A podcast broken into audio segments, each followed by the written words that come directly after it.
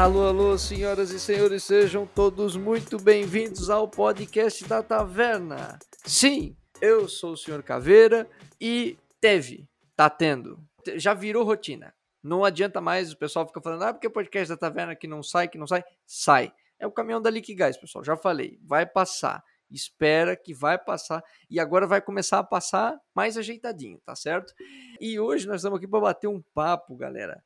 Nós vamos falar sobre Open Data, dados abertos. A taverna já, já é um local aberto. Todo mundo sabe que a taverna é aberta para todo mundo. Mas hoje nós vamos falar de dados abertos, que é outra coisa. E para fazer esse papo aqui com a gente, eu vou apresentar a galera que vai falar. Primeiro vou apresentar o Flávio, né, que é o nosso prata da casa, que está aqui hoje. Fala aí, Flávio. E aí, galera, estamos aqui de novo para fazer mais um episódio da Taverna sobre esse assunto que é bem interessante bem polêmico e pouco falado no, nosso país aqui, né, em todo lugar. A gente tem, tem pouca informação sobre isso de forma generalizada, vamos dizer assim.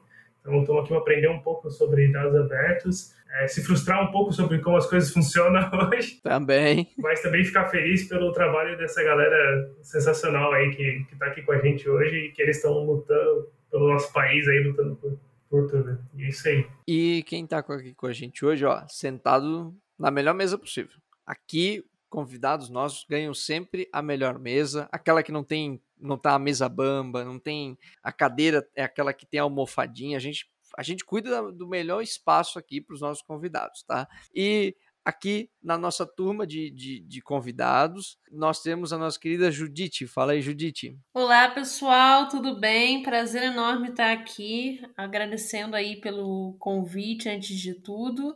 Bom, meu nome é Judite Cipreste, eu sou a diretora e fundadora do projeto Colaboradados, um projeto que está aí desde 2019 lutando e falando e fazendo pela transparência governamental ser uma coisa mais acessível e também é, divulgando o que é o jornalismo de dados no Brasil. Então, muita coisa, mas a gente está aí nessa luta. Muito bem. E aqui está conosco também o nosso querido Mário Sérgio. Fala aí, Mário. Olá, olá, ouvintes. Eu queria agradecer o convite também de estar aqui no Taverna, uma galera querida aí de Santa Catarina, um estado que eu amo muito de coração, então é bom ouvir as pessoas. É, e agradeço também a hospitalidade né, a generosidade aí do Leonardo e do Flávio também para conversar hoje. Eu sou Mário Sérgio, trabalho com transparência, trabalho com promoção de dados abertos, combate à corrupção e faço parte do time da Open Knowledge Brasil, que é uma organização sem fins lucrativos, né? E eu trabalho lá na frente de inovação cívica, que é justamente fazer projetos, né, que envolvem inteligência de dados e que mobilizem a sociedade civil a participar da gestão pública, né, e de auditar o governo. Então, gosto muito de conversar sobre isso e estou muito feliz aqui de trocar essa ideia com a Judite também. Muito bem. Então, ó, fica ligado que esse papo tá maravilhoso e ó, não esquece de seguir a Taverna nas nossas redes sociais, no Twitter, no Instagram, tem os links aqui no post também, porque a gente tá fazendo uma live por mês também. Então, fica ligado aí, acompanha a gente e se liga nesse bate-papo que vai ser maravilhoso. Vambora!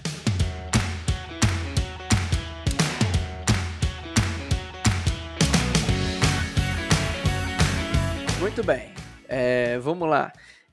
É, Para a gente começar falando de Open Dados, eu gostaria de saber, Judite, o que significa Open Dados? De onde que veio essa necessidade do Open Dados, né? Quando, quando fala, né, nesse termo, assim, de onde que surgiu, né? Como é que a gente pode contextualizar o tema? Bom, antes de tudo, eu gostaria de agradecer pelo convite. É, é sempre é, é, muito legal ser chamada para conversar sobre é, o assunto de transparência, de open data. É um assunto que eu tenho muito carinho, é, principalmente para falar junto com o Mário, que é um grande amigo meu. E, enfim. Bom, é, quando a gente fala de open data, a gente fala de uma sociedade participante. É, quando a gente fala de dados abertos, é, transparência governamental, é, eu acho que tudo isso né, tem como seu núcleo entender que a sociedade ela é participante de tudo que o governo, o Estado, ele faz.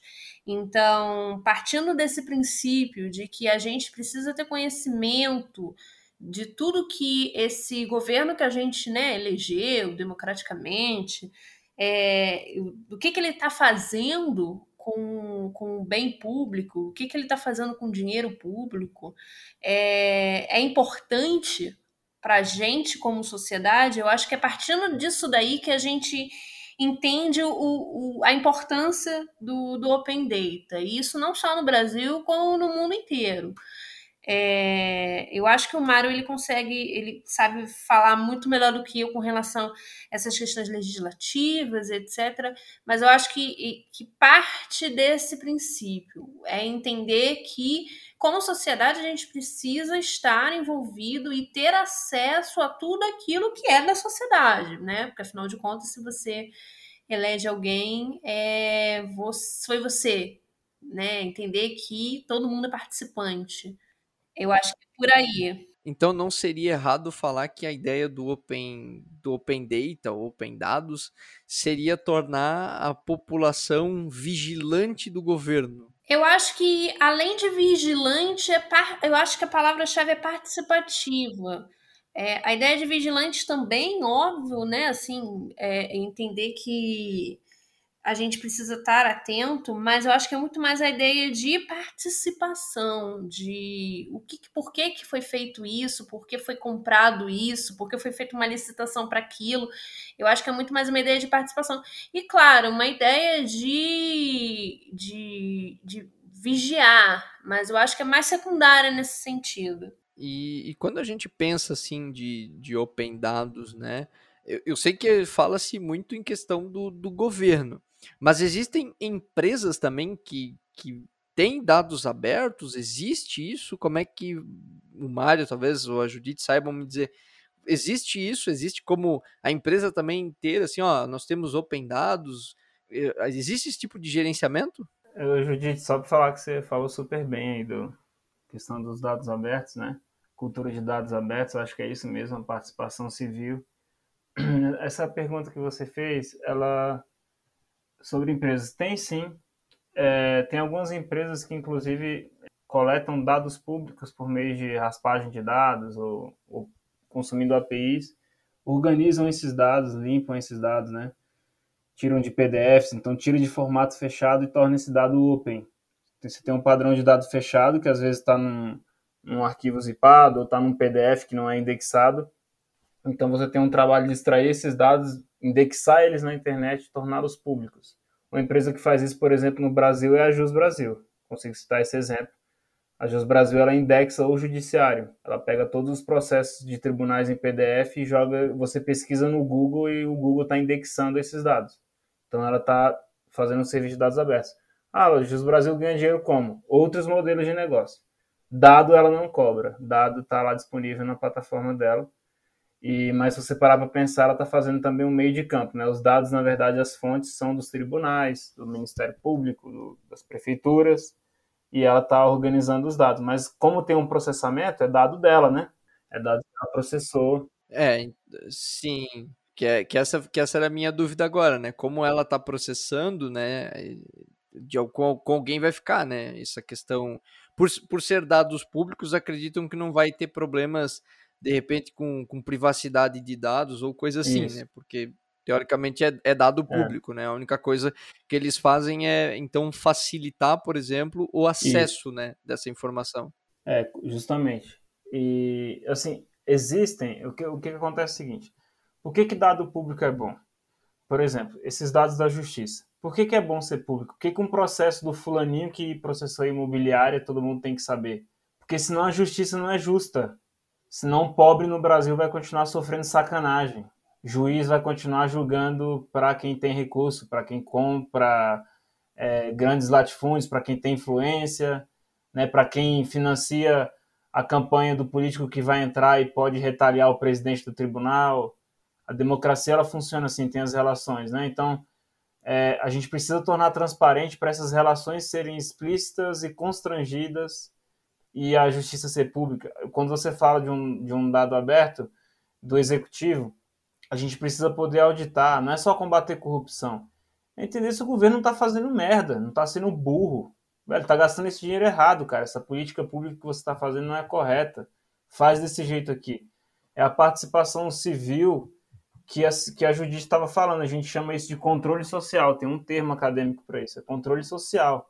É a sociedade tentando influenciar o governo, fazendo lobby, negociando com o parlamentar, com o Congresso, com a sua Câmara de Vereadores, pressionando, dialogando para falar: olha, governo, nós somos o país. A nação é a sociedade civil, junto com as empresas e junto com o governo que a gente financia e que a gente é, regula. Então, assim, por exemplo, tem uma grande máxima da galera de software livre que é o seguinte: dinheiro público, código público, né? A gente está falando agora da cultura de, de open source, né? Dinheiro público, código público. Dinheiro público, código público, dado público. Essa é a regra. Por exemplo, os dados. Esses dias a gente fez uma live na Open Knowledge sobre a abertura de CEPs. Não tem, a gente não tem uma base de dados colaborativa gerida pra, pela sociedade por um conselho para a base de endereços no Brasil. Esse dado não é aberto. O Correio tem uma base de CEPs que vende, aí querem privatizar o Correio. Cara, privatiza o Correio. Esse não é o debate, pode privatizar. Agora o dado é público, velho. Não vai para a mão de uma Big Tech. Eu não quero que, o, que a Amazon compre o Correios e esses dados nossos da nossa logística de inteligência nacional, de soberania nacional, de controle dos nossos endereços vá para uma empresa privada norte-americana. Eu não sou um palhaço, eu não quero isso no meu país, entendeu? Então, assim, esse tipo de situação, por isso que tem que ser público, porque você dá a gestão desse dado para a sociedade, não, não é um dado de uma empresa pública que pode ser privatizada, ou não é um dado de um governo que é quatro anos e ele decide o que quer. Não é assim que funcionam as coisas na democracia, ou não é assim que deveriam funcionar as coisas na democracia, né? Então, essa coisa das empresas que você falou, por exemplo, perde um pouco essa, essa coisa, porque a empresa privada, muitas das vezes, ela tem esse, ali o seu seus clientes e tal, e esses clientes demandam o que ela tem que fazer. Se a empresa tem um negócio que os clientes dela querem que ela tenha um dado aberto, as pessoas vão cobrar isso dela. Mas eu defendo o seguinte: empresa que recebe financiamento público por meio de incentivo fiscal, lei de informática, é, financiamento para inovação, eu acho que tem, essas empresas têm que ser questionadas a abrir código, a abrir dado. Elas estão recebendo financiamento. E isso está gerando lucro para elas, dinheiro público. Então, assim, por exemplo, a Jus Brasil que eu citei não, não é isso. A Jus Brasil não recebe um centavo do, de nenhum orçamento federal, nada. É uma startup de tecnologia que tem lá seus investidores do mercado. Só que é uma GovTech, a gente chama Jus Brasil. Uh, outras empresas também que coletam dados do governo, vendem, melhoram, geram inteligência. O nome dessas organizações são GovTechs. E é uma indústria milionária também. É uma indústria que gera emprego e tem um potencial de abertura de dados enorme. Então, dentro do mercado tem outras organizações que não faz sentido abrir nada. Abrir nenhum dado, por exemplo, você pega uma empresa que vende roteador no Brasil, câmeras, eles não vão abrir os dados de, de, de como é que está o, o, o sellout do produto, é, feedback de cliente, isso é, isso é munição para concorrente, né? Então, existem mercados e mercados, né? Das GovTechs, eu acho que está mais próximo dessa realidade. Tem algumas coisas interessantes que você comentou aí, que, né, junto com o que a gente falou também, que tem um pouco daquele ditado, né, de que os olhos não veem, o coração não sente, né, então se a gente não tiver esses dados públicos para participar, como a gente comentou, né, a sociedade participar junto e cobrar o governo eleito é, do que está sendo feito, se não tiver acesso a isso, ninguém vai fazer e aí vira é, festa, né, cada um faz o que quer e, e pronto tem um, um, outro ponto ali que também foi comentado, que é sobre não só sobre a corrupção, né, mas também se o que está sendo feito é o que era para ser feito, né? Acho que isso é, é, importante, assim, principalmente no momento que a gente vive agora, porque muito é falado agora de que não existe corrupção, de que é, é menos corrupto do que o anterior, mas e está fazendo o que era para ser feito, né? Tem muito disso também e teve alguns escândalos recentes aí que, por causa dessa política de dados abertos, a gente, a sociedade conseguiu chegar num ponto de cobrar, nem que seja pelas redes sociais, né, mas cobrar o governo eh, ou questionar, né, o que está acontecendo, né, que, que, informação é essa, por que que, por que, que isso está aqui, né? Acho que só o fato de tu já ter o mecanismo, né, de, de tu, por exemplo, poder olhar e, e tu poder questionar, né, não só como cidadão, acho que vocês falaram ali bastante da questão assim da de você ter a transparência, né?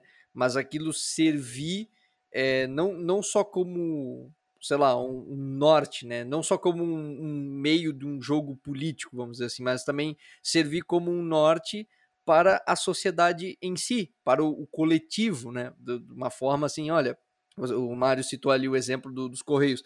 Cara, quantas e quantas vezes a gente precisa fazer uma aplicação que usa CEP, que usa alguma coisa, Uhum.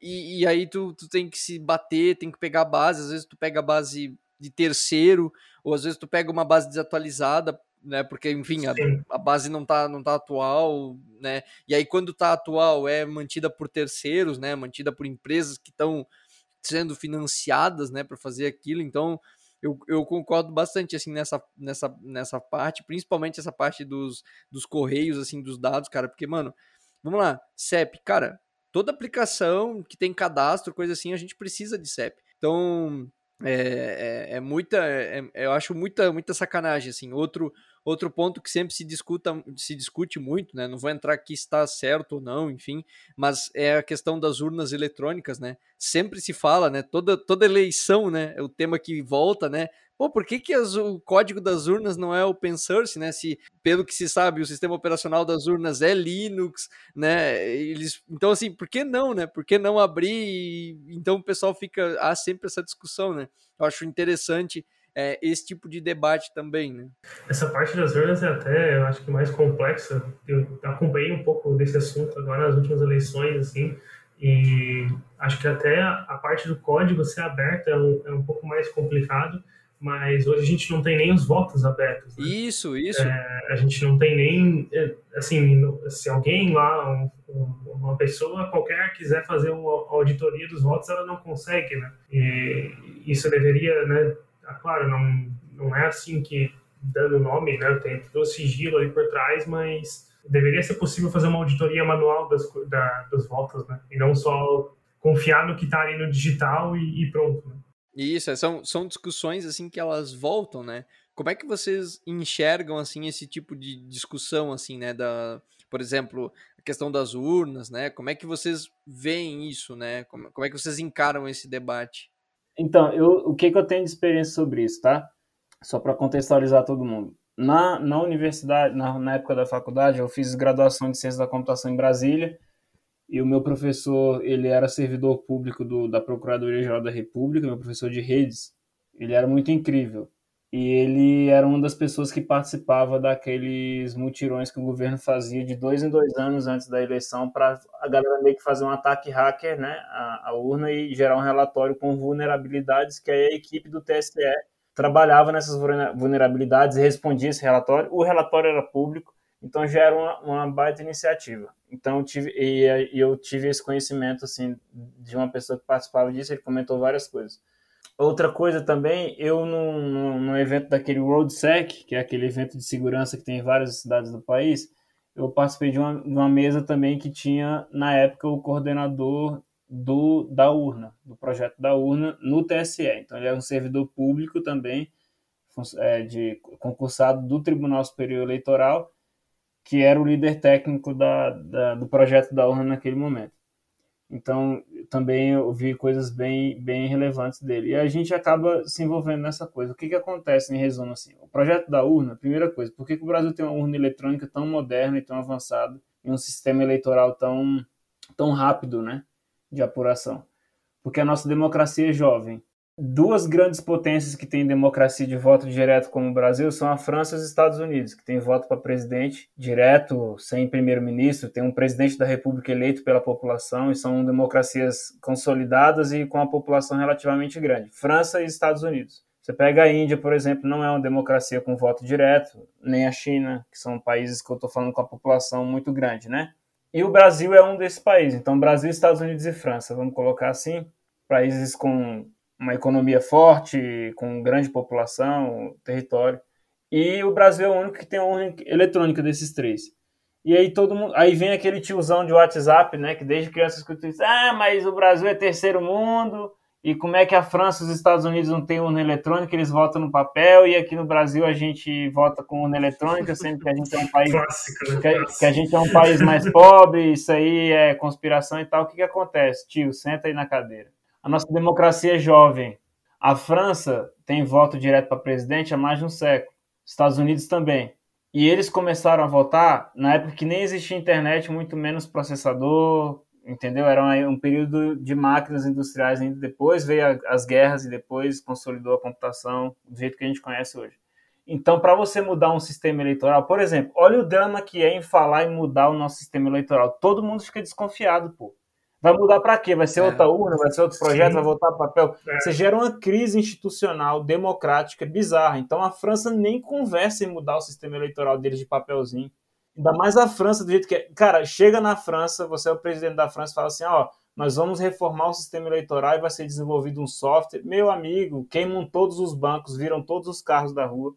A população não vai aceitar. Você gera uma crise de, de confiança a democracia, o, o processo eleitoral é como uma moeda. Ele precisa de confiança. A população precisa acreditar que aquilo funciona e aquilo tem um histórico e tem uma, um, uma solidez. Então a França não vai botar urna eletrônica nem tão cedo, esquece, nem os Estados Unidos. Vai ficar aquele sistema horrível lá americano de delegado, aquela porcaria toda lá, e não vai mudar tão cedo, porque você mexer numa estrutura democrática de país, por exemplo, do tamanho dos Estados Unidos, com a economia dos Estados Unidos, com o poder militar dos Estados Unidos, você porque vem oportunista, vem gente querendo hackear, vem gente, ah, vai ter uma reforma, vão mudar, eu vou, entendeu? Então é um momento muito de que você gera muita fragilidade, você mudar um sistema eleitoral. Então por isso que o Brasil, e o Brasil ficou na ditadura idiota por 30 anos, e aí voltou a ter democracia e já tinha internet praticamente. Quando o Brasil voltou a ser uma democracia, já estava já estava começando a nascer a internet no mundo no começo dos anos 90, que foi o Fernando Collor. Então, o projeto da urna, esse é o primeiro ponto. Ele é um projeto antigo, de 94, que ele já foi vários projetos. O Fernando Henrique começou, ele já teve, ele já teve voto impresso, tiraram. É um projeto que muda, já passou na, a, a USP já liderou a urna eletrônica, a UNB já liderou a urna eletrônica, fundações de pesquisa pelo Brasil, empresas privadas, empresas de fora do Brasil já botaram. Então, é um projeto antigo, sólido, com vários níveis de desenvolvimento durante anos, que passou na mão de muita gente que teve essas auditorias públicas. Então, é um projeto antigo, que passou por vários governos. Tá? Tem que abrir o código, na minha opinião. Só que para abrir o código, você pode também. É muito delicado. Eu acho que você tem que fazer devagar. Primeiro, você tem que abrir para um, um grupo de acadêmicos, de jornalistas, e de desenvolvedores Sim. escolhidos pela sociedade, que essas pessoas vão fazer relatórios, esses relatórios vão ser divulgados. Por quê? Porque pode ter vulnerabilidade e você abrir o código de uma vez, pode, tipo assim, imagina assim, abrir o código da urna do Brasil e botar no GitHub. Aí alguém foi lá e viu um, um bug de rede que pode ter fraude na eleição. Isso vira um boato, sai no jornal, pronto, crise institucional Sim. no Brasil, a democracia vai cair então tem que ser feito as coisas é. com muito cuidado. Pra, é um processo de abertura que tem que ser lento, estudado e feito de forma muito devagar, na minha opinião. Acho que a Judite também pode falar se, se quiser.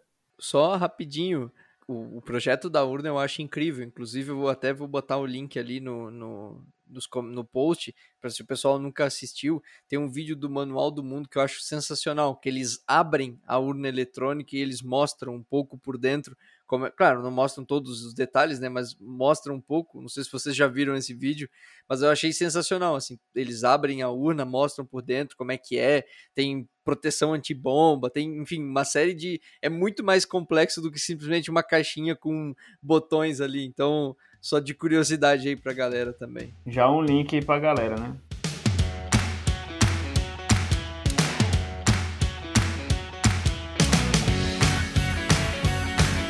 o problema é o seguinte, o que você falou, Judith, que é, é muito legal falar de Open Data, do Open Data, essas coisas, essa questão da urna que vocês trouxeram é muito legal, sabe por quê? Porque acontece? Vamos, existe uma análise técnica e existe uma análise social, né? Então você pega assim, por exemplo, a Covid, eu lembro que nas primeiras lives do Atila e a Mari no ano passado, quando ele falava da Covid, ele falou, cara, eu sou epidemiológico, conheço os dados de epidemiologia, transmissibilidade, etc. Só que agora eu estou precisando da galera da sociologia que está há 30, 40 anos fazendo estudos sobre as comunidades do Brasil para uhum. entender como é que o vírus vai se propagar uhum. por lá. Uhum. Sim. E foi bem no momento que o governo estava cortando, por exemplo, essas disciplinas do ensino médio. Então, assim, o que, que acontece é, a questão que a Judite falou, ela é cirúrgica, porque acontece? Em termos de software, desenvolvimento de software, para você ter um teste, uma validação, vamos esquecer que tem Brasil, que tem periferias e tem problemas de segurança e milícia, que tem voto de cabresto, vamos, vamos esquecer isso agora. Vamos olhar só para o software. o software na caixinha. Para auditar, o voto impresso é perfeito, tá? Você tem um voto ali que você registra na, em ambiente eletrônico, no software, que está isolado numa rede local, que não tem conexão com a internet, seguro, e você imprime um papel que cai numa urna lacrada. A pessoa não leva esse papel. Tipo, ela só vê ali, beleza, saiu o nome que eu queria, foi essa pessoa que eu votei mesmo, passa um negocinho riscando e cortando no papel e ele cai lá no fundo da urna. E aí todo mundo vê isso. Ok. Tecnicamente isso é perfeito, resolve o problema de teste, dá para recontar os votos na mão se precisar e tá seguro. Só que aí você tem que fazer análise social e análise financeira. Primeiro lugar, o impacto financeiro disso é enorme. A gente está falando de um software embarcado que a gente que a urna vai ter que gerar o voto, controlar algum microcontrolador que vai ter que imprimir um papel e cortar no momento certo. Então você vai trazer uma complexidade de embarcados para a urna. Uhum. vai ter que fazer um projeto Sim. grande para isso, testado, que não debugue. O papelzinho, já viram o papel de, de máquina de cartão de crédito? É aquilo, acabou, não sai mais nada. Quem é que vai trocar o rolo? Uhum. Essas coisas a gente tem que é, é, questionar. O custo disso. O Brasil vive uma crise fiscal. Vai mesmo fazer isso? Quanto isso custa para o orçamento do, do TSE? Quanto isso custa para a União? Tem que botar no orçamento. É caro. A gente está falando de, de, um país continental, tem 5.570 municípios, 220 milhões de habitantes. Não sei quantas zonas eleitorais tem, mas você está falando de colocar em cada urna, então, uma urna, um, um, cada urna eletrônica um, um baú lacrado de vidro transparente, à prova de bala, com um monte de papel para imprimir, com um software que vai fazer o, o, o controle disso. Então, assim, a gente está falando de um projeto grande, ambicioso e caro. Então, tem essa coisa. E tem a questão social que a Judite falou, de a gente tem zonas que a polícia não chega, a gente tem zonas onde realmente o. Porque hoje tem aberto o seguinte: toda zona eleitoral é impressa aquele papel, e por mais que você não tenha voto impresso, você consegue ver aquela zona quanto cada pessoa, cada candidato ganhou de voto, fica na porta das salas das escolas, isso consegue. É um dos jeitos que os observatórios de dados conseguem, inclusive, auditar a eleição. Sai uma galera das ONGs batendo fotinho desse papel que está grudado na porta para conferir os votos. Tem gente que faz isso no Brasil há muitos anos, inclusive. E, e, já com essa estrutura que tem um papelzinho colado na porta, os traficantes, os milicianos, os coronéis pelo Brasil já vão lá verificar, já cobram a sua população local que eles controlam a respeito disso, que é o que a Judite falou. Então, assim, é, às vezes esse carinha que ataca os outros no Twitter e tal, ele é um cara que tem um conhecimento técnico e ele defende que a urna eletrônica uhum. tem que ter um voto impresso. E eu também acho que sim, só que eu não sou um delinquente intelectual eu estou aberto para perceber também as nuances sociais do meu país, as nuances financeiras, enfim. Eu acho que é só esse o resumo do que aconteceu com a Judite. Eu acho que tu tocou num ponto bem, bem importante aí, porque, como eu falei, eu acompanhei um pouco nessas últimas eleições ali de prefeituras agora, sobre essas discussões de, de urna. Uh, não vou citar os nomes aqui, porque eu fiquei desconfiado que são as mesmas pessoas que tiveram problemas com a Judite, então não vou citar os nomes mas tinha principalmente duas pessoas no, no, Twitter assim que tinham mais seguidores, que eram mais influenciadores assim, que defendiam muito essa questão do, do voto impresso. E eu concordo também com essa técnica, como tu comentou, né, que tecnicamente resolve o problema. É, até respondi algumas pessoas, né, de, de, forma educada, pelo menos tentei ser educado, né, respondendo, ó, a, a ideia é mais ou menos essa, mas, assim, sempre aberto ao debate, que é aquilo que tu comentou, né? A gente, nada se resolve aqui no grito e nem do dia para noite, né? Tem que ter o debate e tem que ter é, a evolução ali, não é, não é preto no branco, como tu tinha comentado antes, né?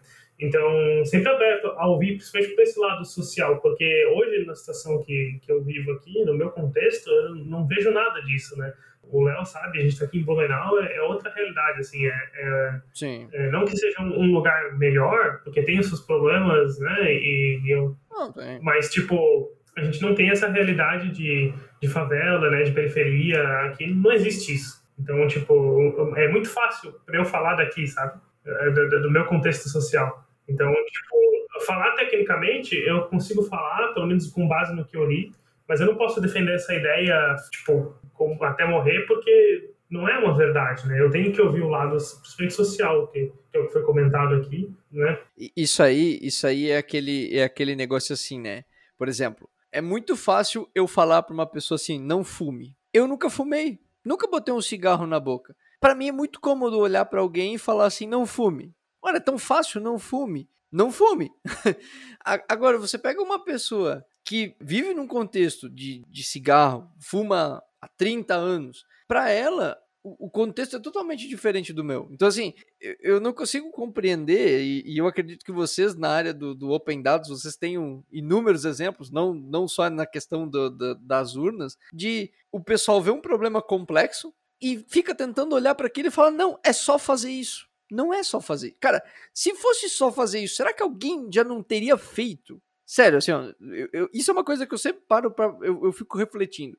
Cara, toda vida que alguém tem um problema, problema normalmente complexo, será que não passou na cabeça do indivíduo que se aquilo realmente fosse tão fácil como ele fala, alguém em sã consciência já não teria, tipo, feito isso, sabe? Tipo, sabe, se, se, se aquilo for uma, que nem, ah, ah é, é só parar de fumar, a questão de fumar. Se fosse tão fácil assim, só parar de fumar, por que tem um monte de gente que ainda não, não consegue, entendeu? Tipo, é, é nessa contradição, né, que, que eu acho assim, que eu, que eu acho bizarro nessas discussões, né? É porque tu não se esforça o suficiente. É, tipo, cara, ah, não, não se esforça o suficiente. Não, peraí. Cara, esse é o pior discurso que eu já ouvi, mas enfim, né? É, tipo, não, ah, ah, sei lá, um problema, aí, aí entra em outras, esbarra, né? Meritocracia, enfim, aqui, acolá, e começa a esbarrar em outras, outras bordas, né?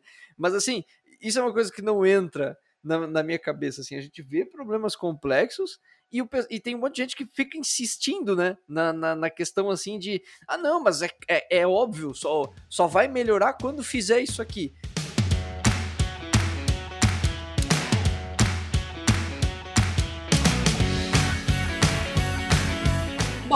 E uma coisa que é interessante, como a gente estava comentando aqui sobre a questão de vigilância, né, questão de controle, é a gente entender o que, que é essa questão né, da, da transparência, né, do que o, que o governo tem que deixar transparente para a sociedade.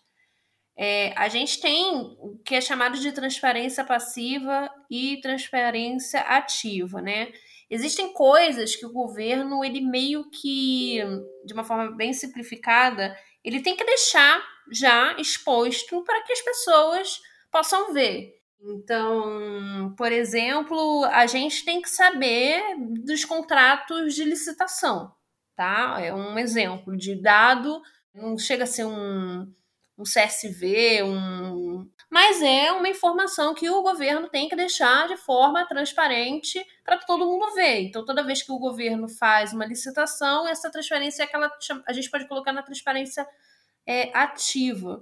E tem uma outra coisa que é a transparência passiva, que ela acontece quando existem dados que quase sempre deveriam estar já disponíveis, não estão, e a gente, como sociedade, precisa pedir para o governo. E aí entra uma coisa chamada Lei de Acesso à Informação, que é eu, como cidadã e qualquer pessoa no Brasil, pode fazer isso, tá? Chegar para o governo e enviar um pedido perguntando: ei, é, eu quero saber sobre essa determinada informação. Ela não é sigilosa, ela não vai comprometer a segurança do país, né? Porque, enfim, são, são algumas das coisas que podem possibilitar você conseguir esse dado, são essas, tá? De acordo com a legislação. E perguntar para o governo: olha, eu quero conseguir, eu quero saber dessa informação aqui. Você espera dentro do, do período que está na lei. É, geralmente esse período é bem grande, então você pode aí, de repente, esperar uns três meses, né? Sim, se você tiver muita sorte, com recurso, etc e você conseguir essa informação. Por que, que eu estou falando sobre isso? Porque eu acho que no final das contas é, a gente também precisa entender que antes do controle, antes da gente conseguir ver, controlar, analisar e etc., a gente precisa ter o que controlar e analisar, né? A gente precisa ter a informação. Então, como é, é como é ofertada essa informação para mim, como é, como é ofertada essa informação para a sociedade? São dessas formas. Acho que o Mário consegue dar um panorama até melhor do que eu sobre esse assunto. É, eu fiquei com. Não sei se eu entendi, mas assim, como que eu sei, então, é, que dados, tipo, tem algum lugar que eu consigo saber quais informações é, eu posso pedir ao governo? Qualquer coisa? Ou, tipo, que tipo de informação eu posso Tá. É, eu tô pegando aqui o número da lei, só um instantinho, que de cabeça eu nunca sei. é a Lei 12527. O que, que acontece? É, existe uma lei no Brasil que ela foi inclusive ela foi entra, ela entrou em vigor inclusive em 2011 a presidente na época era Dilma Rousseff que ela diz exatamente o que, que é que pode e o que não pode ser divulgado então assim por exemplo com relação à informação o que, que eles consideram que é informação são dados, processados ou não, que podem ser utilizados para a produção e, trans e transmissão de conhecimento contidos em qualquer meio, suporte ou formato. Beleza. Então, assim, respondendo a sua pergunta, para a gente saber o que, que é dado, que pode ser ofertado, né, que pode ser divulgado e o que não pode, tem muito também da tentativa e erro, tá? Porque, principalmente nos últimos anos, a gente viu um retrocesso com relação ao que é uma coisa que deveria ser divulgada e não é. Então, um exemplo que eu gosto muito é sobre quando o governo do estado de São Paulo colocou sob sigilo um planejamento de metrô, de linha de metrô. Por quê? Não faz nenhum sentido. Mas o governo do estado fez isso. Então, assim, até mesmo para a gente entender essa questão, eu acho, que, eu acho que é uma coisa muito delicada e é muito importante, porque às vezes a gente fica numa coisa de caça às bruxas, sabe? A gente vê tanto, nossa, o governo tem que me disponibilizar isso, isso, aquilo. Tá, e você sabe aonde pega, é, como pega, o que, que ele já tem que te dar, o que, que você pode pedir.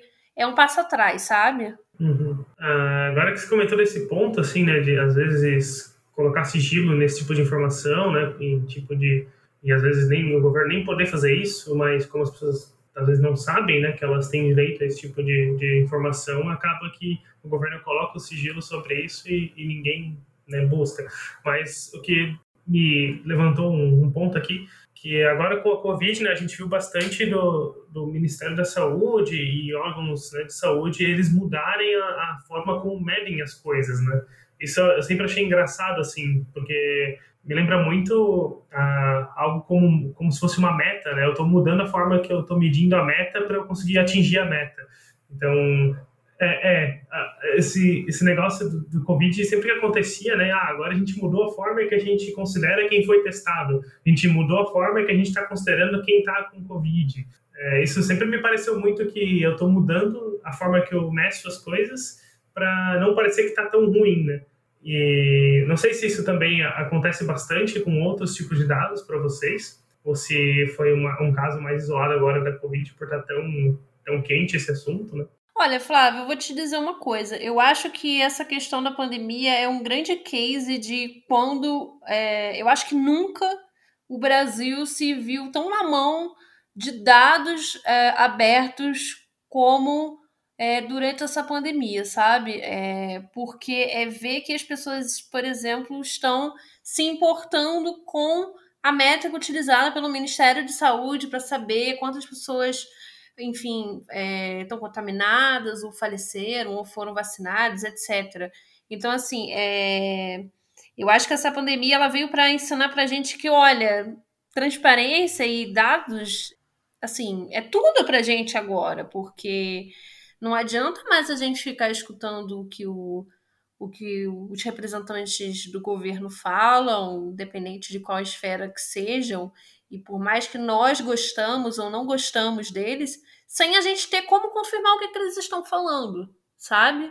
Não é porque eu gosto do fulano de tal, ou da cicrana, ou do beltrano e etc., que eu vou levar com tudo que ele está falando na fé, né? Acreditar nele, ou ao contrário, eu não vou acreditar nele porque eu não gosto da figura dele ou, da, ou dela e etc. Então, como a gente faz isso se a gente não tem como comprovar isso? Não é uma questão de alinhamento político, né? Vamos dizer assim, é uma questão mesmo de, de, de ter o valor, né? De entregar o valor, né? De ter uma prova ou a ausência daquela prova, na verdade, né?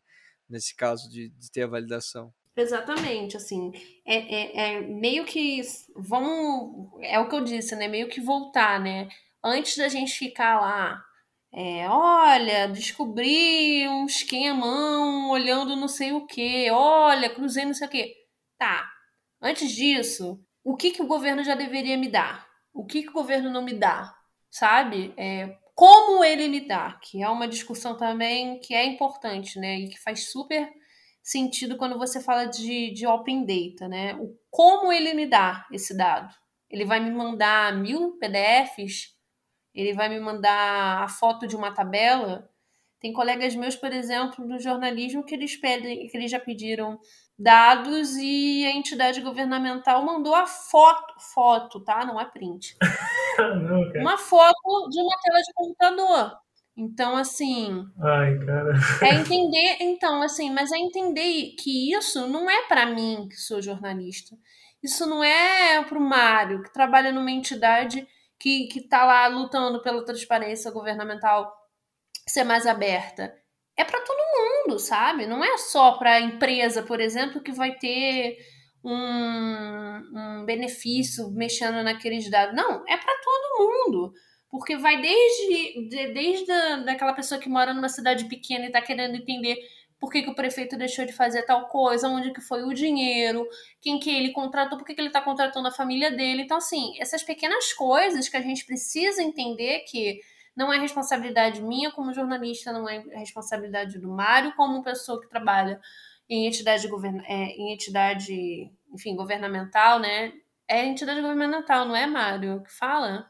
É ONG, né? Isso, é uma organização, é, a gente chama de uma organização de sociedade civil sem fins lucrativos, né? Organização de sociedade civil, vou falar assim, tá? Pode falar.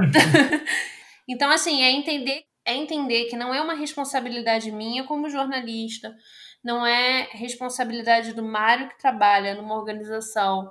É... Ai, esqueci a porcaria do nome. Enfim, eu vou falar assim: não é responsabilidade minha, não é responsabilidade do Mário, não é responsabilidade da empresa, é responsabilidade de todos nós. Estamos né, cobrando e vigiando e vendo, enfim. Sim.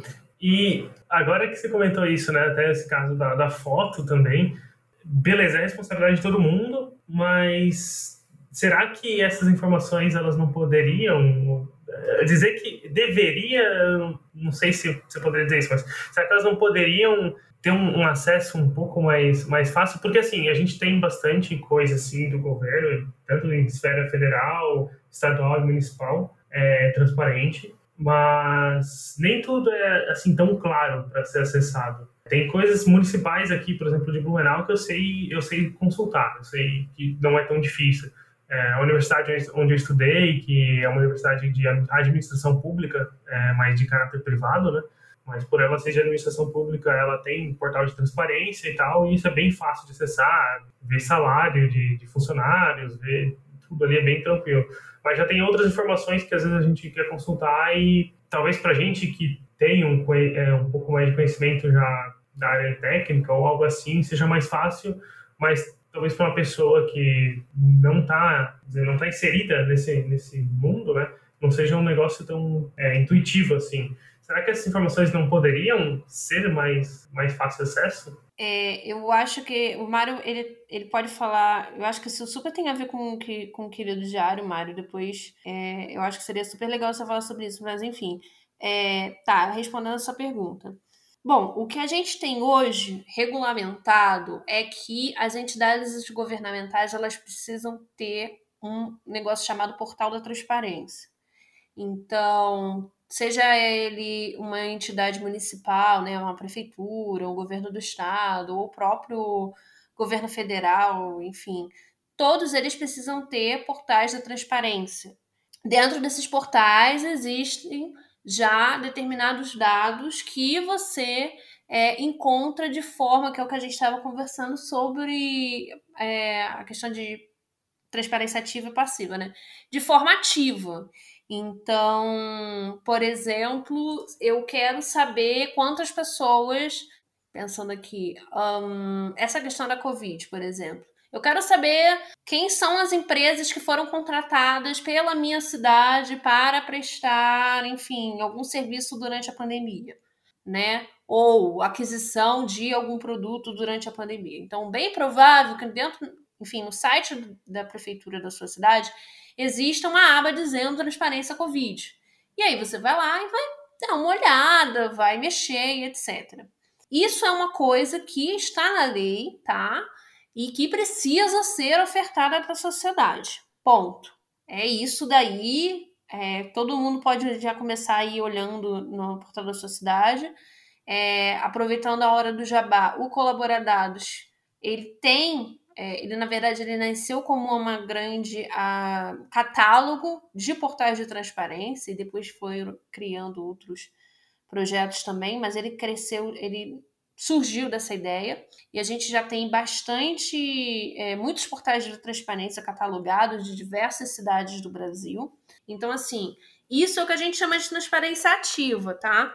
A transparência passiva é eu olhar ali, por exemplo, num dashboard feito pela, meu, pela minha cidade, enquanto eu estou lá pesquisando sobre aquisição de máscaras e ver que a prefeitura só colocou assim, ah, que ela adquiriu, sei lá, 500 mil máscaras da empresa X. Ponto. E eu não tenho, por exemplo, é, acesso a entender se essas máscaras são máscaras de pano ou são máscaras é, N95 que são mais seguras.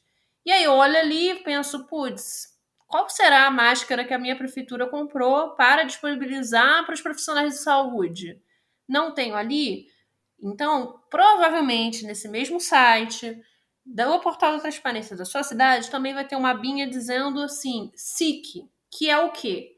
Você enviar essa solicitação de pedido, né, de pedido de informação. O SIC nada mais é do que o Serviço de Informação ao Cidadão, tá? A siglinha, né? CIC que é você ir lá e colocar assim, olha, segundo a lei de acesso, é, eu gostaria de questionar a minha a, a, prefeitura da cidade, quais são os modelos de máscara, onde eu encontro a nota fiscal, etc, etc, etc. Então eu peço essa informação para minha prefeitura, que não sei por que não disponibilizou, tá? Não estou dizendo que é uma regra ela não disponibilizar ou disponibilizar, mas eu estou fazendo esse pedido e a prefeitura, dentro do tempo regulamentado em lei, ela precisa me responder isso.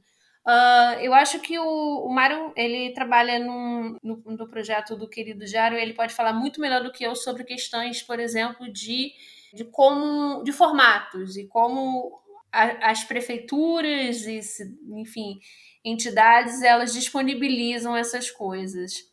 Bom, é muito boa a aula que a Judite deu sobre SIC, né, e, e pedido de, de, de, informação. É, eu gostei também do que ela falou, que a responsabilidade, né, porque, por exemplo, essa coisa da transparência passiva e ativa que ela explicou, o, o jornalismo, por exemplo, ou algumas instituições, por exemplo, de combate à corrupção, eles vão muito no, de explorar a a transparência passiva do governo, dados que o governo às vezes não teve potencial técnico ainda para abrir, para deixar de forma mais proativa para a sociedade, e aí faz pedido de informação para ter acesso, por exemplo, fiquem, a agência Fiquem Sabendo, que também é uma, é uma organização muito interessante, eles fizeram pedidos de pensões, é um dado que não é aberto, tipo, quem ganha pensão no Brasil, né? Qual, quanto é o valor dessas pensões? Qual é a pensão dos militares, por exemplo? Tem filho de militar ganhando pensão alta? Tem neto de militar?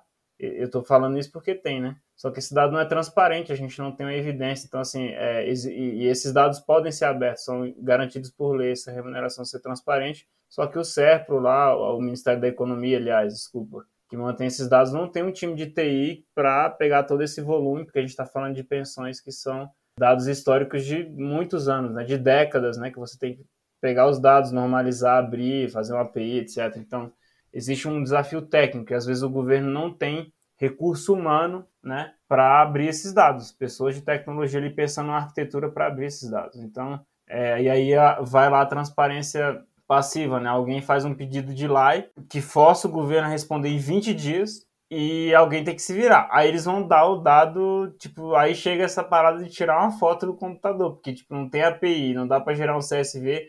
Aí é, a Judite deve ter passado muito por isso, de pegar muito arquivo zipado com milhões de PDF, outros padrões próprios. Às vezes tem uma empresa de software que prestou um serviço para um órgão público que eles criaram um padrão de extensão de arquivo deles, assim, eles são inovadores. Né? e, e, e, essas coisas acontecem, né? Então, a transparência passiva, ela acaba que você pega o governo no susto, assim. Você pega uma instituição pública que não se preparou para abrir aquele dado de uma forma acessível, e ele tem que jogar para você o diamante bruto, né? Então acontece muito isso. Essa coisa da, da, transparência ativa é o que a gente gostaria, né? Os dados no API, né? Os dados num CSV que eu consigo fazer um download e tá, num, e tá bem formatadinho, não tem linha nula, os dados estão conferidos testados, né? É o universo que a sociedade civil e, e o Brasil quer, e isso tem custo, né? Fazer isso. E essa questão de padrão, tipo, a, a lei de acesso fala sobre isso. A lei de acesso à informação, em um dos seus parágrafos, ela, ela tem um dos seus parágrafos que eu acho um dos mais importantes e, um dos mais, e, umas, e uma das sacadas mais brilhantes das pessoas que construíram essa lei, que eles falam que os dados têm que ser estruturados e de uma forma que seja acessível por máquina, tá? Hoje isso é, é, a galera debate muito essa coisa de ser acessível por máquina, mas o que é acessível por máquina? É automatizável, é tipo, eu não ter que ler uma foto. Uma foto é abstrata para uma, um, uma máquina que quer baixar um arquivo e ver sua extensão e abrir num bloco de notas. Um, um dado acessível por máquina é um ponto CSV, é um, é um dado tabular, é uma API. Então, um PDF com uma foto escaneada, isso não é um dado legível por máquina, né? E aí entra o debate, ah, mas eu posso escrever um algoritmo que faz reconhecimento de imagem, usa inteligência artificial que consegue extrair o texto, né? Então, a galera também gosta de viajar nessas coisas aí. Então, é legível por máquina, sim. Mas, enfim, esse termo legível por máquina é importante. Então, isso é o objetivo, assim, os dados têm que estar estruturados, tá? Hoje também a gente também faz muita coleta de dados assim. A prefeitura, um ministério, uma secretaria foi lá e botou os dados num site na cabeça deles está aberto. Pô, entra lá no site e vê. Só que é o HTML, e a galera tem que fazer crawler, né? Tipo, a galera tem que escrever raspador de dados e sair crawleando coisa em site, e isso faz um ataque também de requisição para aquele site, né? E aí derruba às vezes o site de uma prefeitura, porque o cara foi lá e fez um script que fica fazendo crawler no site várias vezes por dia, o site da prefeitura fica lento e a prefeitura podia muito bem ter feito uma API ou ter um lugar para a pessoa baixar esses dados sem alguém ter que ficar escrevendo um crawler para socar de request, né, o, o, site. Então, tem essas questões. A Judite falou do Querido Diário. O Querido Diário, ele é um projeto da Open Knowledge Brasil que hoje ele pretende raspar, coletar todos os diários oficiais dos municípios brasileiros e colocar numa plataforma única. Então a gente vai entrar em cada site de município do Brasil, ou de associação de município, ou empresa privada que publica diário oficial. A gente vai coletar o diário oficial de Feira de Santana, de Crato, de Lusiânia, de São Paulo, de Floripa, de Blumenau, e vai pegar todos esses diários, todos os diários que essa prefeitura já publicou. Então, por exemplo, Blumenau, eu chuto que deve ter publicado por volta de 8 mil arquivos já na internet, desde quando eles publicam o diário oficial. Então, 8 mil arquivos de Blumenau a gente vai pegar e vai botar no nosso servidor. Essa é a ideia, porque é para pegar o histórico mesmo. Todos os diários oficiais que Blumenau já publicou na história e estão na internet, a gente vai coletar. É um projeto super ambicioso, caro, difícil de fazer, que precisa de muito investimento. A gente requer muito trabalho voluntário, então tem uma comunidade enorme, né? Uma dessas pessoas é o, é o Vans, né? Que direto está aqui no podcast conversando com vocês. O Vans é uma dessas pessoas voluntárias. Tem uma comunidade enorme voluntária que contribui com código, ideia, direcionamentos. E a gente tem avançado em centralizar esses diários oficiais. Qual o grande desafio? Não tem padrão. Em nada, em todas as camadas não tem padrão. Tem prefeitura que publica no site da prefeitura, tem prefeitura que publica no, site de associação de municípios, que é uma, uma organização que junta vários diários oficiais de vários municípios do estado. Por exemplo, isso em Santa Catarina acontece assim. Tem município que não tem dinheiro para isso e precisa que o Estado ajude ele a publicar e ele vai lá e publica seu diário oficial num site que o Estado fornece. Isso acontece no Acre. No Acre, todos os municípios publicam seu diário oficial no mesmo arquivo.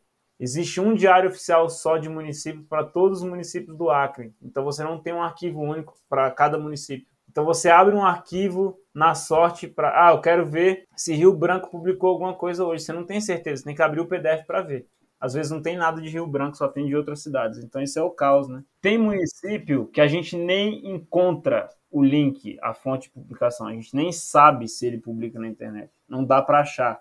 A gente pesquisa no Google, a gente liga para a prefeitura e a gente não sabe se o município publica o diário na internet. Então, padrão, a falta de padrão já começa por aí. A outra falta de padrão é a extensão do arquivo. Tem prefeitura que publica em DocX, tem prefeitura que publica em PDF, tem prefeitura que bota em HTML. Falta de padrão. O conteúdo não tem padrão, as sessões não tem padrão, a forma que as pessoas escrevem não tem padrão. Tem gente que escaneia arquivo e bota como imagem no PDF e salva. Tem coisa escrita à mão. Então, assim, como é que a gente indexa essas coisas? Como é que a gente faz a pessoa é, ter uma busca? Ah, eu quero pesquisar hospital de campanha em 2020 em São Paulo. Como é que às vezes tem diário que a gente não vai conseguir fazer busca por palavra-chave porque está um monte de imagem na, na, no PDF e é caro fazer OCR. Então, assim, essa é a dificuldade que a gente enfrenta no Brasil para acessar. E o Diário Oficial, ele tinha que ser a primeira coisa com o maior modelo de abertura, primeiro, que é uma política antiga. No Brasil, qualquer ato público, para que ele seja válido, ele precisa ser publicado no Diário Oficial.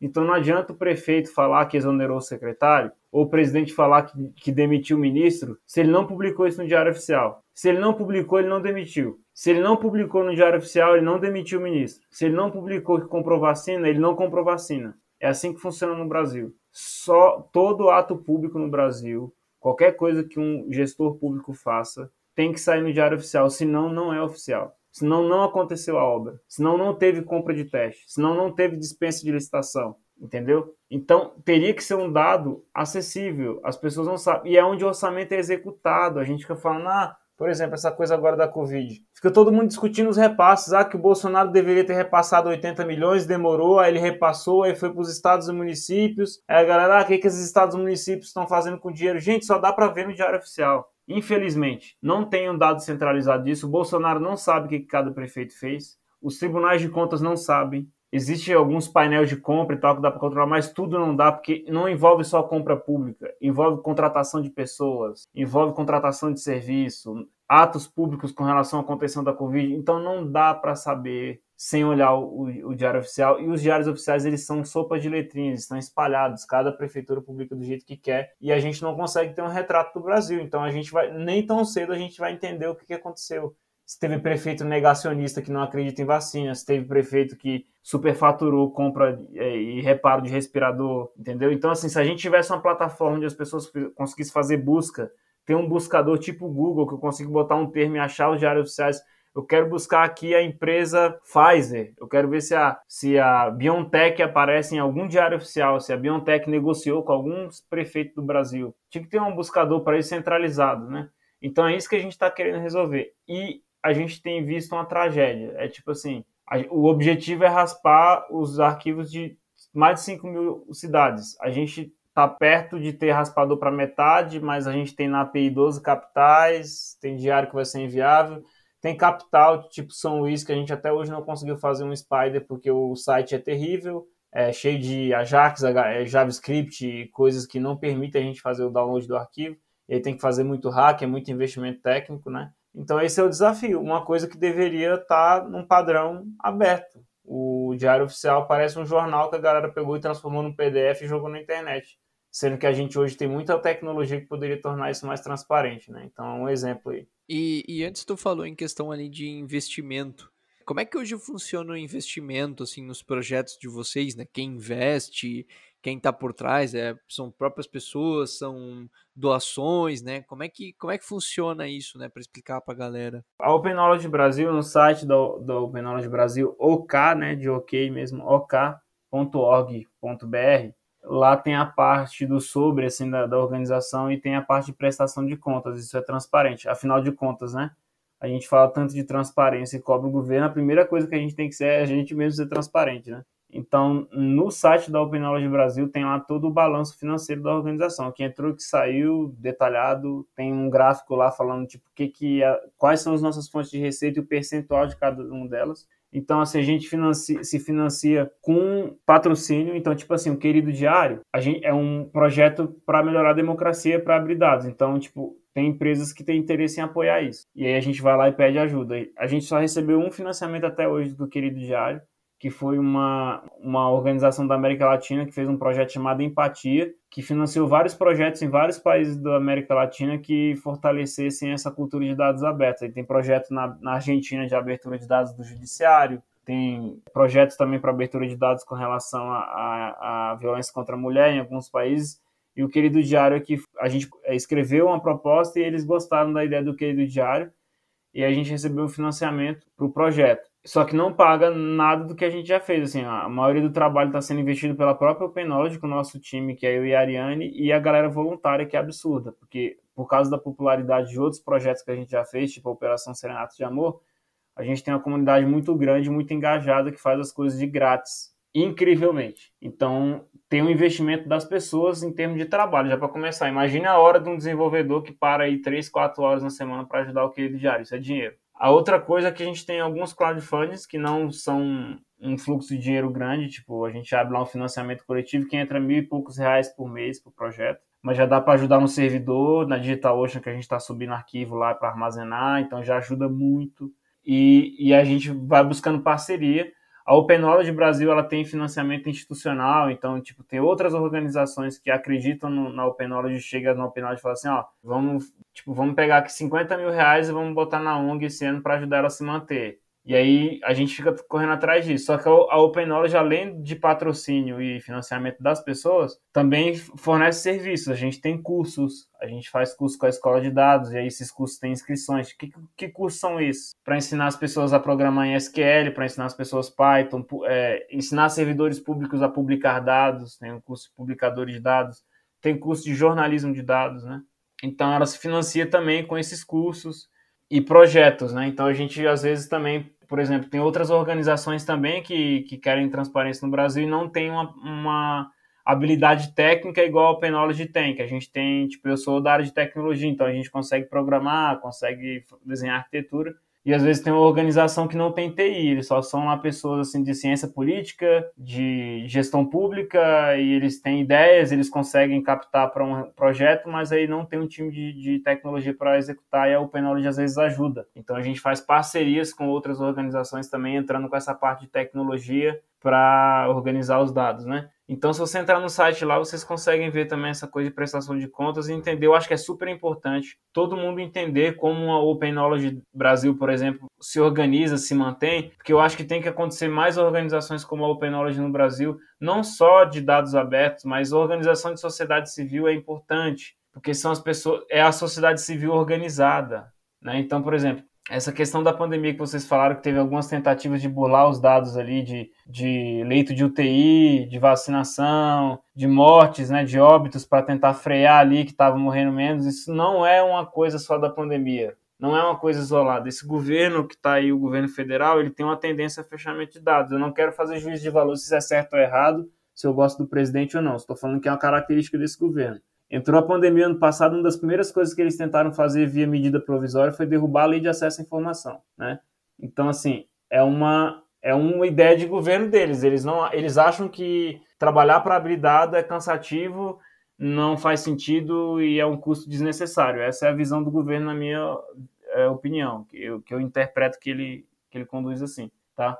Então, eles, essa, essa postura de frear a questão de óbitos na UTI é uma, é uma, política de governo. Eles fazem isso em outras áreas também, tentaram retroceder em, alguns, em algumas frentes também de abertura de dados, e a gente, como sociedade civil, está batendo. O problema é que esse governo também removeu a sociedade civil da maioria dos conselhos. Então, Conselho da Amazônia, Conselho da própria Presidência da República, que tem empresários, banqueiros, que tem acadêmicos, e sempre tinha uma, uma, um setor também da sociedade civil, geralmente representado por uma organização sem fins lucrativos ali, defendendo a causa indígena, defendendo a causa de defesa dos animais, ou, ou, ou a causa, por exemplo, de regiões com baixa renda, é, dados abertos, essas organizações foram excluídas dos conselhos. Ou seja, o governo não está querendo dialogar com a sociedade. O governo está querendo fazer as coisas a toque de caixa, sem dado, do jeito que ele quer, que ele acha que é correto e sem um diálogo e abertura com a sociedade civil.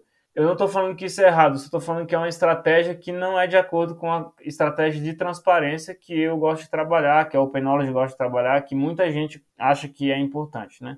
Então eu queria dar esses meus dois centavos a respeito dessa política também do, do governo. Dois centavos não, né? Foi alguns dólares aí. Exato. Foi bastante contorno bacana aí. É, só uh, queria fazer uns comentários ali antes. Comentou, acho que vocês falaram um pouco ali, a gente falou um pouco menos né, do projeto do Colabora Dados, mas é bem legal até dizer que eu, de uma vez eu contribuí lá no Colabora Dados, faz um, no começo da pandemia, eu acho que foi, que eu coloquei um dos portais de Santa Catarina, se eu não me engano. E bem interessante essa parte de como você se mantém, né? Principalmente o, o Mário ele comentou mais sobre a parte do, do querido diário e do Open Knowledge e como que é difícil, né? A gente conseguir manter um projeto de código aberto que é para o povo, que é para o bem da democracia, da sociedade e né, tem que ficar todo esse trâmite de correr atrás de dinheiro de financiamento porque não tem não é muito visível, não é muito às vezes é divulgado, mas as pessoas não se interessam, é bem, bem complicado e interessante. Parabéns pelo trabalho de vocês. Obrigado. É isso aí. Tem uma galera aí que eu tô aqui só representando. Com certeza, muitos parabéns aí a vocês. E embora eu acho que o Mário também comentou aí, acho que a gente já conseguiu ver um pouquinho dos resultados obtidos, né? A primeira delas foi muita dificuldade. muita, é, talvez, talvez muito, muita, muita oportunidade para o pessoal evoluir, né? Para o pessoal mudar, né? Então acho, é. acho bem interessante assim, né? Essa parte que, o, que, que vocês falaram, né? Esses, essas dificuldades que vocês enfrentam, né? Até essa parte do, que ele comentou ali, que o Mário comentou dos arquivos, né? Até a Judith também falou da parte de vir imagem, coisa assim. Recentemente a gente trabalhou com alguns dados do IBGE, de censo, e o IBGE é um caso bem, bem engraçado também, porque acontece a cada 10 anos. Então, em 2000, a gente tinha uma tecnologia, né? Era, era, um estado da arte de tecnologia no mundo. E aí os dados, se você for consultar o censo de 2000 do IBGE, hoje os dados são lá de uma forma. Aí você pega o censo de 2010, que já é outro estado da arte, já está de outra forma. Então, se você quiser usar os dados do censo, já são pelo menos duas formas diferentes de acessar esses dados. E agora, em 2020, a gente não teve, né, devido à pandemia, e até recentemente teve algumas notícias sobre isso, eu não sei como é que ficou, não, não olhei mais, mas provavelmente também já vai ser uma terceira forma diferente. E aí não tem um padrão né, de como você extrai esses dados e, e divulga de outra forma, ou utiliza, né?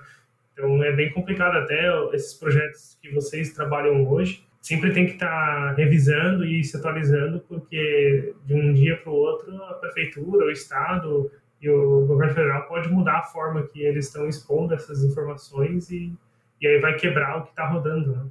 Isso foi uma coisa que eu achei muito engraçado na fala de vocês, assim, que até me surpreendeu, porque assim quando se fala, né, de ter lei de acesso, né, tudo isso, a gente imagina sempre que tudo tem que ser muito burocrático, tudo tem que seguir um padrão, tudo tem que, sabe, a, princípio tudo, tudo parece ser dessa forma. Mas eu achei muito interessante esse lance que o, o Mário falou ali, por exemplo, do, do, dos diários, por exemplo, lá do Acre, que você faz um diário para todas as cidades, assim. Então, cara, é, é, sei lá, é maluco, sabe? Só, eu, eu jamais saberia dessa informação, assim. E talvez, e talvez muito, muitas pessoas que estão ouvindo isso talvez elas também não, nunca souber, não, jamais saberiam disso, só ficariam sabendo porque tem alguém aqui que está de fato mexendo nisso, né? Então olha como é louco essa, essa questão, né? Que eu acho que isso vem muito na questão que a gente está tá trazendo do programa, né? Do, do Open Dados, assim. Tudo bem que você não conhece, mas agora você sabe essa informação e agora você pode usar essa informação de alguma forma, né? Não, não estou falando que você vai usar isso, sei lá, para o mal, para protesto. Não, mas você agora vê uma informação que você olha e fala: caraca, não é bem assim como talvez eu imaginava que fosse, né? Então acho bem interessante, né? Essa, essa análise. E eu queria saber de vocês, pessoal. É, aí a Judite, o Mário podem falar aí, cada um individualmente também do, dos seus projetos. Como é que vocês veem assim a iniciativa de vocês, né? Daqui a algum tempo, assim, como é que vocês pensam na expansão, né? É, eu sei que o, Mário falou um pouquinho ali de buscar as parcerias, né? Mas vocês têm assim uma visão um pouco mais a longo alcance, assim, de que trabalhos vocês podem fazer, como é que vocês podem explorar assim daqui, sei lá, 5, 10 anos, né? Tem alguma perspectiva disso para passar? É, sobre o Colaboradados. Bom, o Colaboradados vocês já, enfim, já ouviram, né, a Ana e a Letícia aqui no, no podcast algum tempinho atrás. Então eu vou só passar por cima, assim, bem, bem rapidinho. O Colaboradados é essa iniciativa feita basicamente por amigos, tá? A gente não é uma organização não governamental, a gente não tem CNPJ. É, basicamente, foram pessoas que se reuniram para fazer um projeto que tenta trazer a todo momento a dinâmica do, do que é transparência governamental e do que é também o jornalismo de dados. Hoje, esse projeto ele está um pouquinho parado, tá? Mais por conta de tempo, né? As pessoas acabaram, é, enfim, estão todas muito atoladas. Mas o Colaboradados ele é uma, uma, um projeto que a gente está estudando algumas coisas para ter uma retomada o quão breve, assim, quanto antes puder. Mas eu acho que assim, a gente está meio que só organizando a casa antes de voltar direitinho, porque afinal de contas, é, como a gente não tem CNPJ e não tem nenhum tipo de ajuda governamental, edital e etc., a Distimé precisa trabalhar nos nossos empregos e, e, e outras coisas para poder viver. Então, mais por causa disso, a gente está nessa reorganização do Colaboradados, mas é, o que a gente tem e o que a gente e, e o que a gente né, tem disponível para a sociedade hoje é o nosso catálogo dos, dos sites de transparência governamental do país. A gente também tem o nosso robô que monitora quando esses portais saem do ar. Então, ele é um, um robô que funciona no Twitter, o Colaborabot, que está sempre alertando as pessoas quando esses portais saem do ar. Uma forma aí de. É, a gente estava falando de vigilância no começo do episódio, né? É uma forma de vigilância da gente ver se o que deveria estar tá online está online. E a gente também tem, a, apesar de a gente não estar tá produzindo por enquanto, tá? mas isso vai mudar em breve. Os nossos episódios do nosso podcast, o Coluna 7, que é um podcast sobre jornalismo de dados no Brasil. Que a gente já entrevistou muitas pessoas, inclusive o Mário. é, o Mário já foi nosso entrevistado, então a gente fala sobre questão de transparência governamental, de programação, por que, que um jornalista deveria aprender a programar, falando também sobre questões, enfim, de comunidade, Python e etc., que não só jornalistas vêm acompanhando, como também pessoas programadoras, pessoas de diversas áreas que, enfim, ouvem e dão feedback para a gente. Então, assim, é, a gente tem esses, essas coisas que a gente toca constantemente, né? São coisas que estão aí que vocês é, podem consultar e podem acessar no nosso site, que é o www.colaboradados.com.br. E, enfim, apoiar também o projeto. A gente tem uma campanha no Apoia-se, que também está lá no nosso site, quem quiser apoiar. Mas. E também quem quiser ajudar com código, quem quiser ajudar com ideias, quem quiser ajudar com mão na massa, a gente está super aberto, porque é isso, é um projeto totalmente assim feito por amigos e pessoas engajadas, fazendo ali o que acreditam e, e tocando as coisas que elas desejam, né? Assim, né? No final das contas, é uma construção ali pequena que a gente tenta fazer para mudar alguma coisa, para lutar por algumas coisas que a gente acredita. E é basicamente isso. Boa jornada aí, Judite, na Colaboradados. É, a Open Knowledge Brasil, eu acho que assim, uma coisa que vocês perguntaram, né? Tipo, daqui a 10 anos, né? Uma pergunta aberta, assim. Eu, eu penso assim, daqui a 10 anos eu acho que vai ter acontecido muita coisa. A gente tem a questão de privacidade muito forte acontecendo. A gente tem a questão das big techs que estão criando aí governos paralelos, praticamente, muito dados sobre pessoas, a rede. E a gente tem o 5G chegando também, que vai alimentar aí todo esse nosso universo digital de muito mais dados e tantos dados que a gente nem imaginou chegar perto do volume, assim. A gente vai ter muito, muito dispositivo gerando informação geográfica, comportamental das pessoas, de objetos e, enfim, meios de transporte. Então, assim, eu penso que é uma área que só vai crescer. A área de tecnologia a gente não tem nem dúvida que vai continuar crescendo, que vai continuar tendo novos negócios, novas polêmicas, novos dilemas, e isso vai impactar na, na, discussão de gestão pública, porque os governos são grandes empresas e grandes gestores da sociedade. Então, se a pauta de tecnologia e como essas coisas relacionam é pauta da sociedade, isso vai ser pauta de governo também. Então, a gente precisa mais. O que, que eu acho? Pessoas como nós, que somos preocupados com dados abertos, com a privacidade das pessoas, com como diria Milton Nascimento, não aguentar qualquer sacanagem como se fosse uma coisa qualquer, da música Bola de Gude, Bola de Meia. Mas, assim, a, a, nossa preocupação só vai aumentar, porque todos esse, volume de informações e oportunidades só vão aumentar. Então, assim, eu vejo uma área de GovTechs crescente, eu vejo uma área de dados crescente, eu vejo uma área de governo aberto crescente. Acho que a gente vai precisar de muito mais gente, muito mais organizações. Acho que uma das coisas que o, instituições como a Open Knowledge, pessoas que estão preocupadas com isso, devem mobilizar mais pessoas. Eu estou nessa missão, porque lá na Open Knowledge a gente tem o Serenata, que é um projeto popular que pegava a nota fiscal lá dos parlamentares em Brasília, usa IA, é super charmoso o projeto, tem uma identidade visual legal e as pessoas falam dele, fez muito sucesso. Tem um querido diário agora que também tem um nome fofinho e é um projeto também super bem pensado várias mãos e várias contribuições e vai ser muito legal. Só que isso é projeto. Eu acho que as ideias são mais importantes. Eu acho que o que tem que ter mais é comunidade de pessoas. A Open Knowledge ela tem que ajudar a que esse debate de controle social, de inovação cívica, de combate à corrupção, igual a Judite falou lá no início, de participação da sociedade no governo, tem que ir para todo o território brasileiro, tem que sair das capitais e ir para o interior. Essa rede de pessoas tem que se conhecer, a gente tem que fazer eventos sobre isso. Então, como tem o Brasil JS, a Python Brasil, que fala de Python, e tem vários eventos aí, o The Developers Conference, que né, junta os desenvolvedores e todas as ferramentas que a galera usa, Docker, não sei o quê,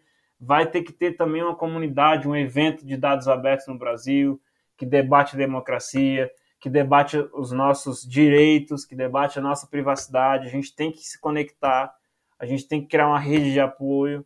Então, assim, eu vejo no futuro a gente pensando não só em projetos, a gente tem que pensar em crescimento de pessoas que se preocupam com isso e em crescimento dessa comunidade. E assim vão surgir os projetos, porque a comunidade orgânica se conversando, imagina assim, pega duas mil pessoas que se preocupam no isso com o Brasil, que um é médico, o outro é servidor público, a outra pessoa é jornalista, a outra pessoa é curiosa, o outro é um empresário que tem dinheiro, que, que pode investir, tem a galera da universidade que está tá enfiada em tudo que é possível, que está no momento de experimentar. Joga essa galera junta, vão surgir os projetos, vão surgir ideias, é assim que acontecem as coisas e os projetos vão ser consequências. Então eu acho que antes de da gente pensar soluções, a gente tem que pensar nas pessoas e como a gente vai estar tá com essa base forte, porque quem vai garantir que a gente vai ter força para brigar por um governo mais aberto daqui a 10 anos, que a gente vai ter força para bater de frente com empresas internacionais de capital absurdo, né, que conseguem mobilizar Congresso, que conseguem, enfim, tramitar processos judiciais até a Suprema Corte, porque tem dinheiro e essas coisas tudo. Como é que a gente enfrenta essas pessoas?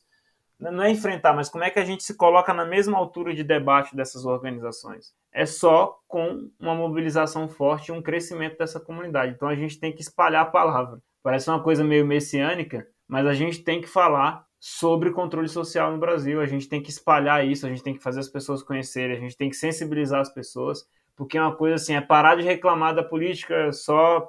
Pode reclamar da política, é bom, é bom desabafar, é bom beber uma cerveja e desabafar das coisas que a mas não só isso, ir para ação também, go to action. Beleza, vamos botar a mão na massa e vamos, vamos cobrar, vamos fazer. Então, mudar um pouco a cultura, porque eu acho que no Brasil e na América Latina tem uma cultura muito assim.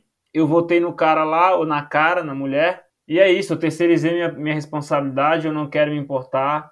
Alguém está resolvendo para mim é uma política de terceirização e às vezes até de heroísmo. Aquele, aquela pessoa vai entrar e vai resolver tudo. Geralmente essa pessoa é um homem e não é negro. E aí essa pessoa, tudo que ela fizer eu vou passar pano e tudo que ela... Não é assim. Tem que ter dado, essa pessoa tem que estar tá fazendo as coisas baseadas em dados. Eu tenho que criticar oposição forte, governo forte. Se eu sou a pessoa que votei naquele, naquela gestão pública, eu sou a primeira pessoa a criticar, isso é maravilhoso, né? Eu estou querendo fazer um governo que eu votei, acreditei ser o melhor possível, porque eu sou uma pessoa que cobro, sou, né? Não é que eu sou partidário, não estou falando para as pessoas serem apartidárias, estou falando para a pessoa ser coerente, para ela conseguir manter o nível de cobrança com relação a dados públicos, o que ela acha que tem que ser uma política de governo aberto, ela fazer isso independente se é o partido que ela gosta e tem convergência ou não. É uma questão de linha de, de posicionamento. Então, assim, eu acho que, além dos projetos, eu acho que é nessa linha que a gente tem que pensar como um todo. Assim. Muito bem, muito legal. Gente, o programa tá maravilhoso. O programa tá muito massa. A gente podia ficar aqui por horas e horas falando desse assunto. Eu sei que é um assunto gigantesco. A gente poderia entrar aqui mais em jornalismo de dados e falar mais um monte de coisa. Eu tenho certeza que vocês têm um monte de coisa para falar e para compartilhar com a galera. É, mas infelizmente aí o nosso o nosso tempo está chegando no fim. Queria agradecer imensamente vocês pelo, pelo por terem participado conosco, por terem aceitado estarem aqui hoje. Tenho certeza que está sendo uma ótima contribuição. É, o Flávio, é, a Judite e o Mário aí, principalmente por terem aceitado o nosso convite. Queria agradecer imensamente vocês é, e deixo aí também aberto para vocês darem um alô, né? Enfim, podem fazer os jabazinhos de vocês aí também. Então chegamos ao fim, conversa longa aí. Eu adoro falar, então alguém do podcast sempre tem que ir regulando as coisas. Então obrigado pelo convite conheçam aí os projetos da, da Open Knowledge Brasil e também de outras organizações, né, que fazem um trabalho muito legal na, na abertura de dados.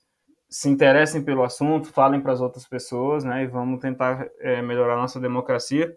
Eu sou Mário Sérgio, então muito prazer a todo mundo que me ouviu a minha voz pela primeira vez nesse momento de isolamento. E sigam aí nas redes sociais as iniciativas e vamos para frente aí, vamos tornar nosso país cada vez mais aberto, mais open data. Abraços. Bom, como eu disse, uh, fica o convite para quem quiser ajudar o Colaboradados com, principalmente com mão na massa, nos ajudar aí a manter o projeto de pé, fazendo o que ele faz.